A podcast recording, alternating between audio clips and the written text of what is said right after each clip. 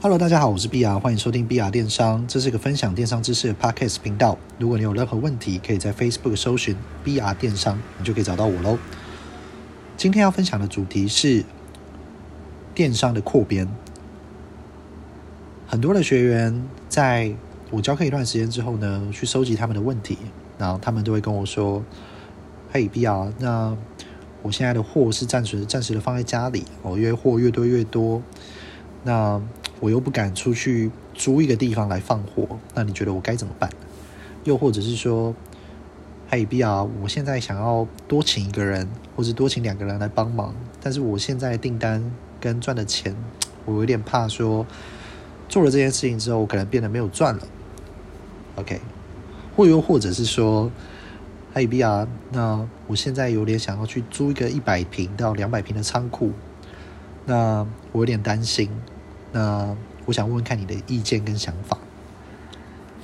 好，那因为以前是 PM 工作的关系呢，其实我遇到很多很多的厂商有这个问题哦。那呃，我自己即使是我自己当厂商之后呢，就是做电商这件事情，我也跟大家一样，我也会担心，我也害怕，因为我的个性其实是比较讲实在话，我很保守。我我超级俗辣的，我超怕会赔钱这件事情，所以我在做任何决定的时候，我往回头看，其实我觉得我有点过于保守。好，那我跟大家分享一下，呃，我一开始的时候，我也是把货放在家里，哦，但是过了一段时间，越堆越多的时候，我爸就不爽，我爸就说，就是你把家里搞成什么样子，所以我还是建议大家，如果你现在货是放在家里的。哦，你可以像我一样，我是一开始的时候呢，我在外面租了一个三楼的公寓啦。哦，但是就很辛苦啊，你货来了，那时候货还没有到这么的多，货来了就要往上搬。哦，但是没办法，我觉得是一步一步来，稳扎稳打。那在我的订单成长到一定的程度了之后呢，我开始去寻找一楼的仓库。那因为我在北部的关系，所以其实北部一楼的。店面仓库其实都蛮贵的，要不然你就是很偏。那我那时候又想要找离四家超商比较近的地方，那相对来说租金就比较贵。所以我租金的话是三两呃两万八哦，一开始是三万，然后看杀价变两万八。两万八的情况下呢，我就会去想一件事情：我做这件事情到底要再等一下，还是说我要现在就做？因为本来是一万五，然后突然变成三万两万八的租金嘛。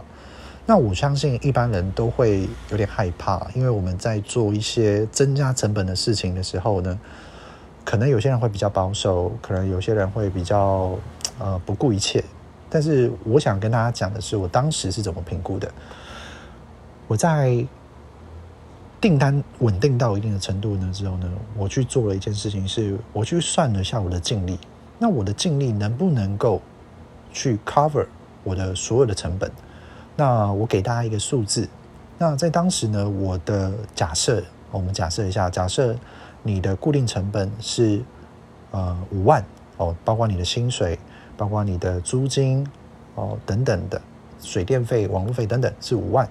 那我个人认为，如果你的净利有到十五万，也就是三倍的时候，我觉得你是可以做一些扩张的动作。意思就是说，你可以去呃去租一个。可能是三万块的厂房，那你的固定成本可能提升了一倍。那我觉得三万块你真这样变成是六点六点五万的时候呢，哦，你的固定成本是六点五万，那你的净利有十五万的话，其实你还是 OK 的。但是你绝对不可以说你现在只有赚啊，可能举个例子，我们刚刚说固定成本是五万嘛，那你现在只有赚五万的情况下，哦，你去做这个扩张，我觉得是有点危险的了。可能我的做法比较保守，这件事情没有什么对错。那当时呢，我是用这样的评估哦，跟家人讨论之后呢，我去租了一个三万的店面。那也很庆幸我租了这个三万的店面，因为我省下了非常多的时间，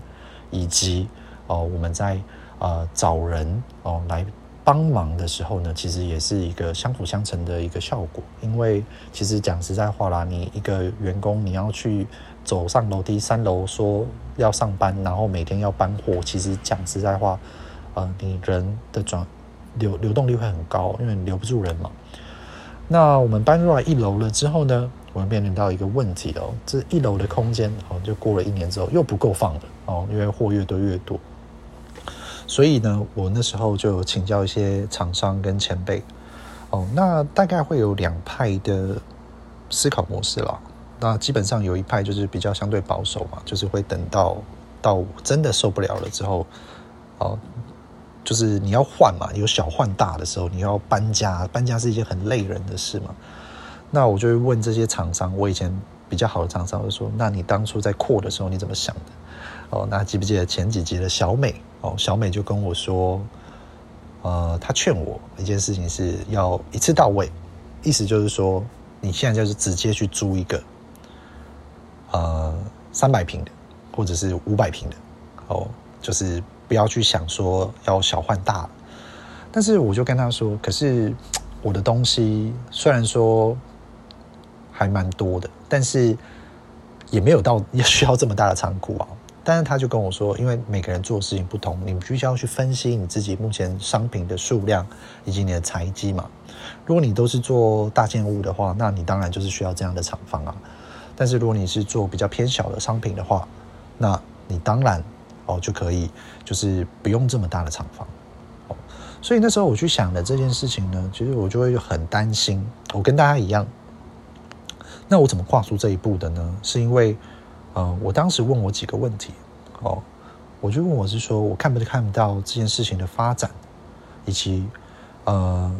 我我所这边所指的发展是我的订单是不是有越来越多的迹象？因为订单越多，代表你库存要吃的越多嘛。订单越多，哎，的确有。好，再来，我去思考一个问题是：这件事情最坏、最坏的结果是什么？好，那如果我去租了这个呃，可能六万块的仓库，可能我一个月就是要花六万，然后一年就是花七十二万。那我现在有没有七十二万的三倍？就是可能是啊，两百一十六万去做周转。哦，我目前是有的。那我做这件事情，我至少可以撑个三年。那如果是这样的情况下，我愿意放手一搏。为什么？哦，我觉得重点就是问这个为什么。第一个，我那时候分析我自己，我自己是哦，我我自己是电商公司出身的，在经验值上以及选品的能力等等，我相信我是比别人来的有优势的。好，再来是。在我们做这个市场，做生活品项跟饰品这个市场呢，其实基本上我的竞争对手以及我的市场的竞争状况，其实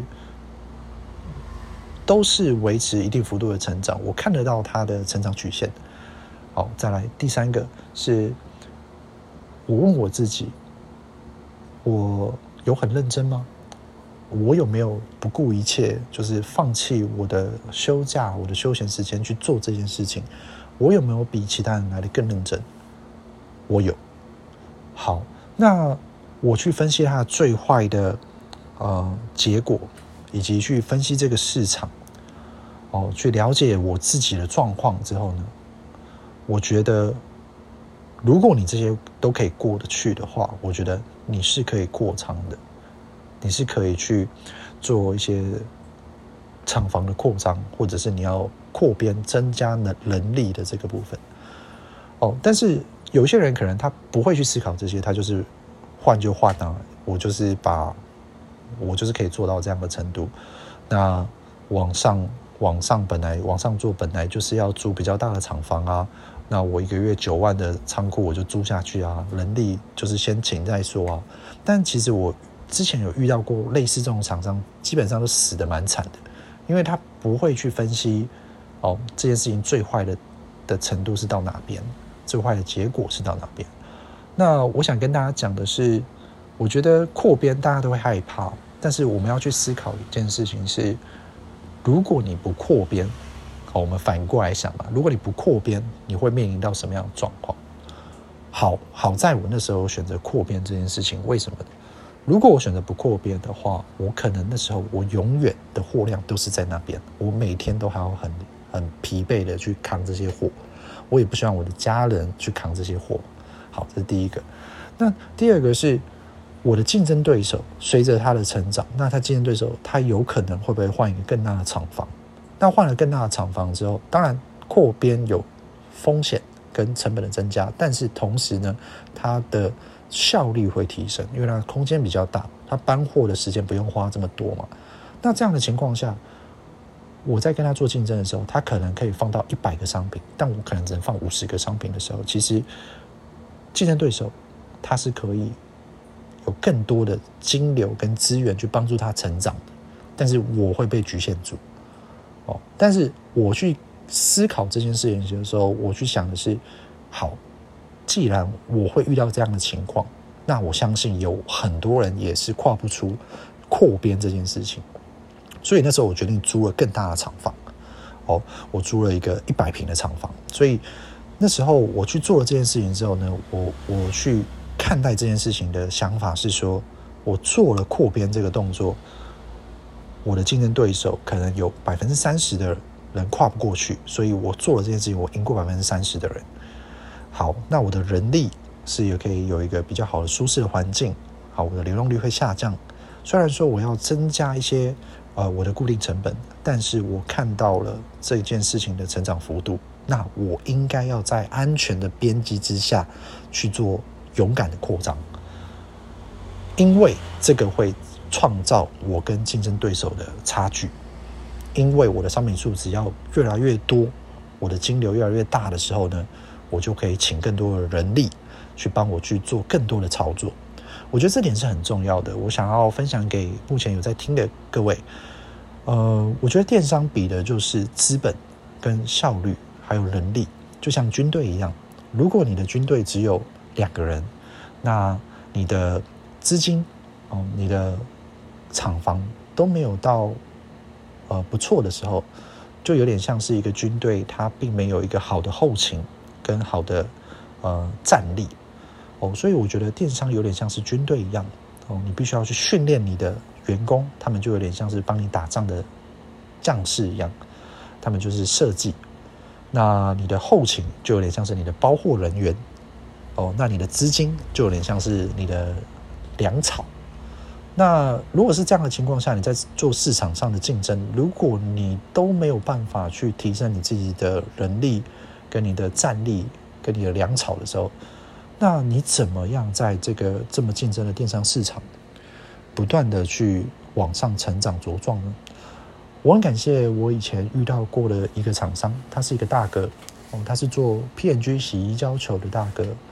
跟他聊了短短大概几次之后呢，他有跟我说过一句话，他说：“当你做过了一个坎，真的跨过去的那一步哦，因为他是做日本货柜的。”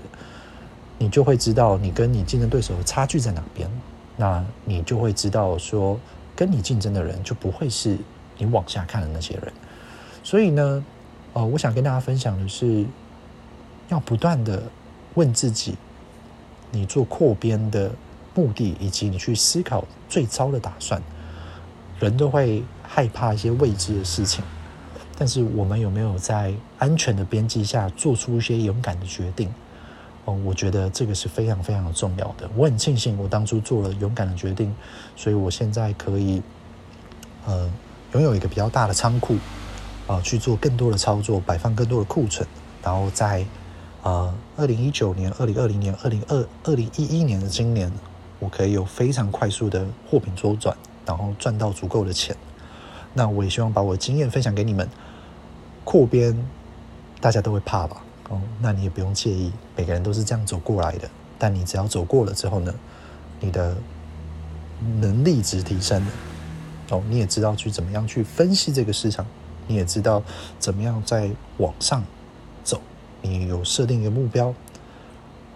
那你当然就可以在电商市场上哦赚到你想要的收益。好，我是比亚，今天分享就到这边。那如果你有任何的意见的话，你都可以在。我的 Facebook 嗯留言，如果你觉得喜欢我的分享哦，你也可以留言鼓励我一下，让我知道我做这些事情哦，可能是对这个电商世界可能带来一点价值，也为你带来价值。OK，先这样喽，拜拜。